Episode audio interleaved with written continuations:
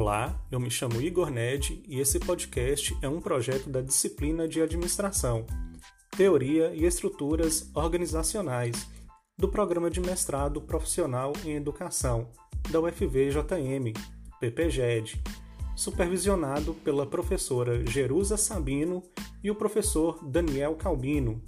O episódio de hoje tratará de um tema Gestão na Educação Superior e as avaliações de suas práticas. Olá, e o meu nome é Monara. Você já parou para pensar qual é o conceito de educação que temos ou qual o propósito da educação como um todo para o nosso território? Na Constituição Brasileira e na LDBN, nós encontramos alguns indicativos dos propósitos da educação brasileira. O artigo 2 da Lei número 9394, de 20 de dezembro de 1996, a LDBEM, diz que a educação é dever da família e do Estado, inspirada nos princípios de liberdade e nos ideais de solidariedade humana tem por finalidade o pleno desenvolvimento do educando, seu preparo para o exercício da cidadania e sua qualificação para o trabalho. Já o artigo 205 da Constituição Federal de 1988 diz que a educação, direito de todos e dever do Estado e da família, será promovida e incentivada com a colaboração da sociedade, visando o pleno desenvolvimento da pessoa, seu preparo para o exercício da cidadania e sua qualificação para o trabalho. A escola, portanto, é colocada como um espaço onde se aprende conhecimentos voltados para a formação do indivíduo para ser um cidadão e para ser mão de obra. Existe, portanto, objetivos claros expressos nas normativas educacionais brasileiras. A educação possui um viés reprodutivista, ou seja, de manter a ordem econômica e social vigente.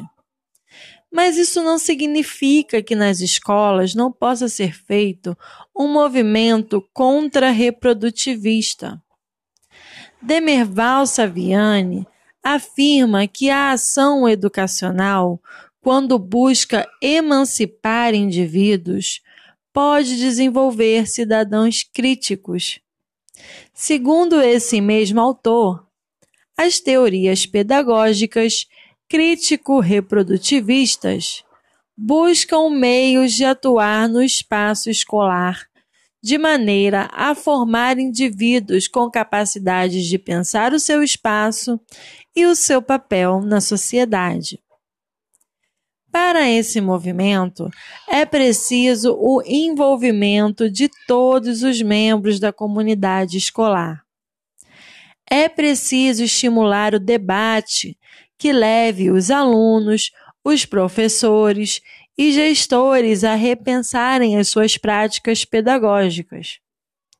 O espaço onde esses debates podem acontecer são os mais diversos, a começar pelo próprio ambiente escolar e outros espaços institucionais e democráticos, como colegiados, grêmios estudantis, universidades, congressos, fóruns, plenárias, audiências públicas, entre outros.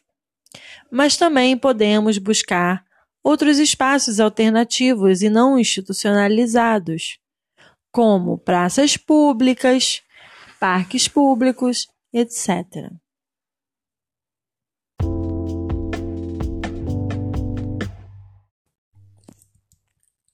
Agora vamos falar um pouco sobre o ensino superior, tipo de gestão e processos de autoavaliação. A autonomia de uma instituição de ensino superior, IES, assegurado pela Lei de Diretrizes e Bases da Educação, a LDB, tem como meio administrar o lado acadêmico e financeiro da instituição. Esses meios formam a conduzir o crescimento acadêmico que devem ter como base o planejamento, a gestão e a avaliação da educação. Logo, a gestão ocupa a função executora em planejamento, execução e avaliação, executando assim toda a sua autonomia, trabalhando a gestão educacional entre o teórico e o prático. Essa gestão da educação superior pode ser executada em gestão propositiva, gestão tradicional ou gestão democrática. Para se exercer processos de autoavaliação, pode-se fazer o uso de uma gestão democrática, caracterizando como atividade participativa e democrática o engajamento dos agentes na participação ativa, obtendo aspectos da realidade institucional. Os processos autoavaliativos assumem então todas as características e participação das comunidades acadêmicas. Vale ressaltar que o processo de autoavaliação entende-se do autoconhecimento que passam um curso ou instituição, avaliando o que é atualmente do que se espera ser, tendo como base o projeto político pedagógico.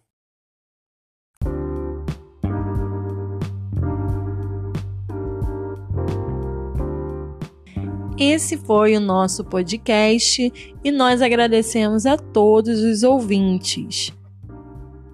Até mais!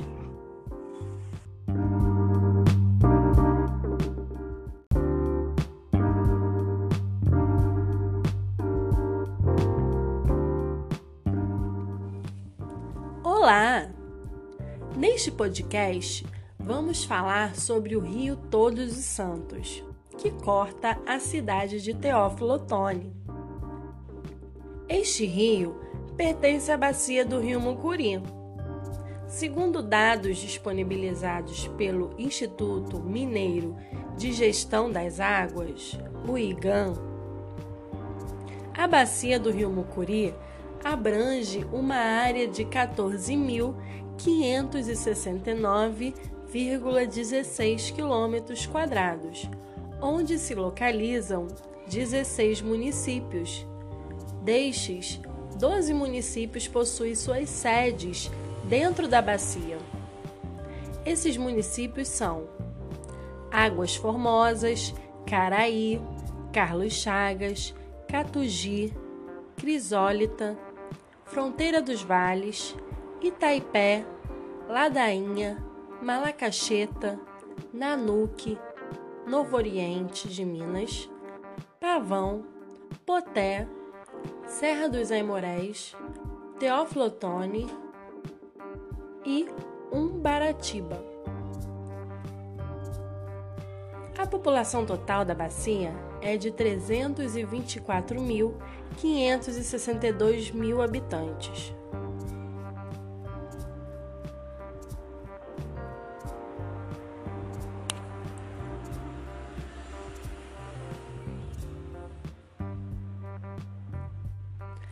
População total da bacia é de 324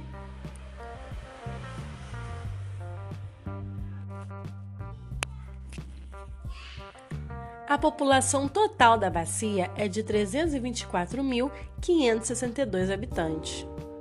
Destes, 214.952 em áreas urbanas e 95.000 e 29.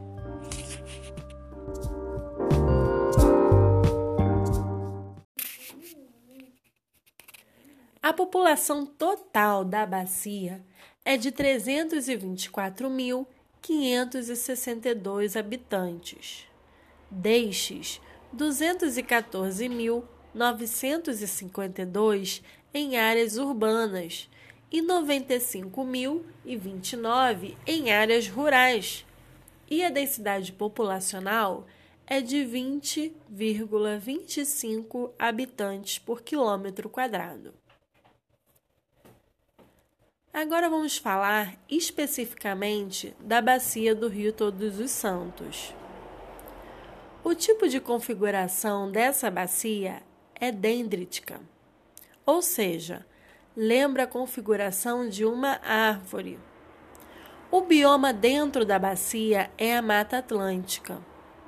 O clima da região é classificado como C1 subúmido seco de acordo com o Zoneamento Ecológico Econômico do Estado de Minas Gerais, publicado em 2008.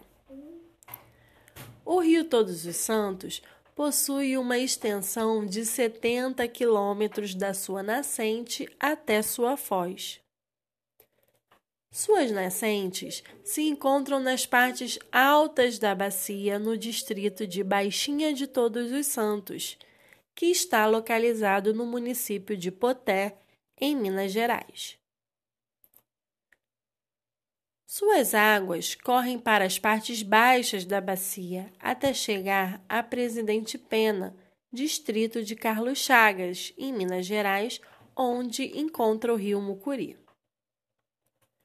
O Rio Todos os Santos é um rio muito importante para a região, pois suas águas abastecem a população da cidade de Teófilo Otoni, com uma população aproximada de 140.745 habitantes, segundo dados de IBGE de 2017, onde recebe uma carga considerável de afluentes.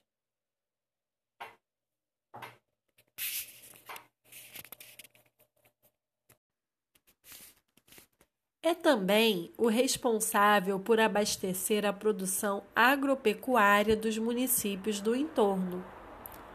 A bacia do Rio Mucuri possui uma atividade antrópica considerável, mas ainda apresenta importantes áreas florestadas do bioma Mata Atlântica. O Rio Todos os Santos possui uma drenagem endorreica, pois não possui saída para o mar.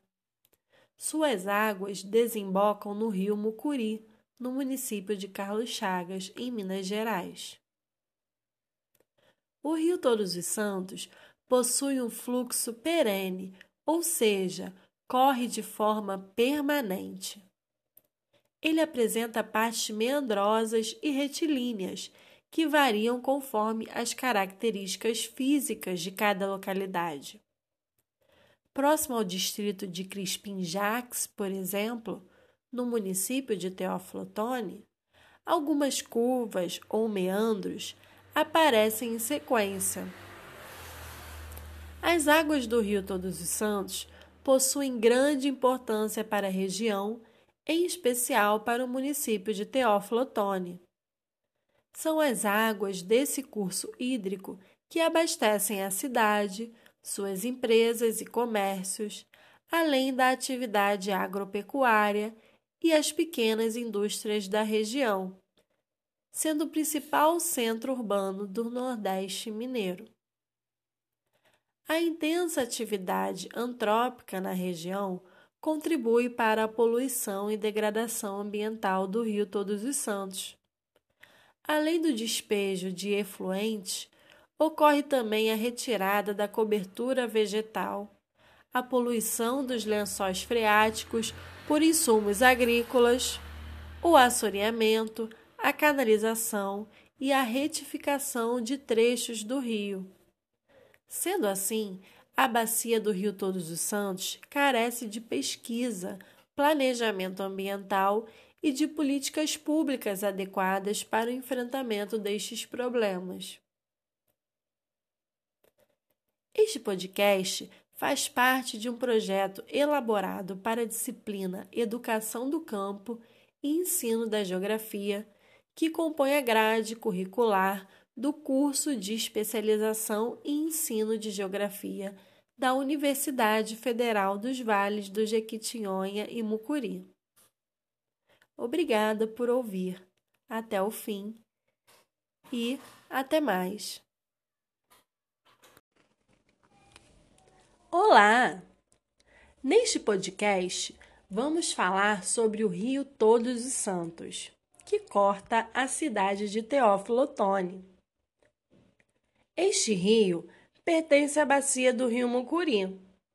Segundo dados disponibilizados pelo Instituto Mineiro de Gestão das Águas, o IGAM, a bacia do rio Mucuri abrange uma área de 14.569,16 quilômetros quadrados, onde se localizam 16 municípios.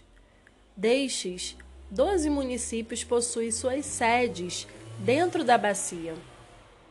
Esses municípios são Águas Formosas, Caraí, Carlos Chagas, Catugi, Crisólita, Fronteira dos Vales, Itaipé, Ladainha, Malacacheta, Nanuque, Novo Oriente de Minas, Pavão, Poté, Serra dos Aimorés, Teófilo Otoni e Umbaratiba.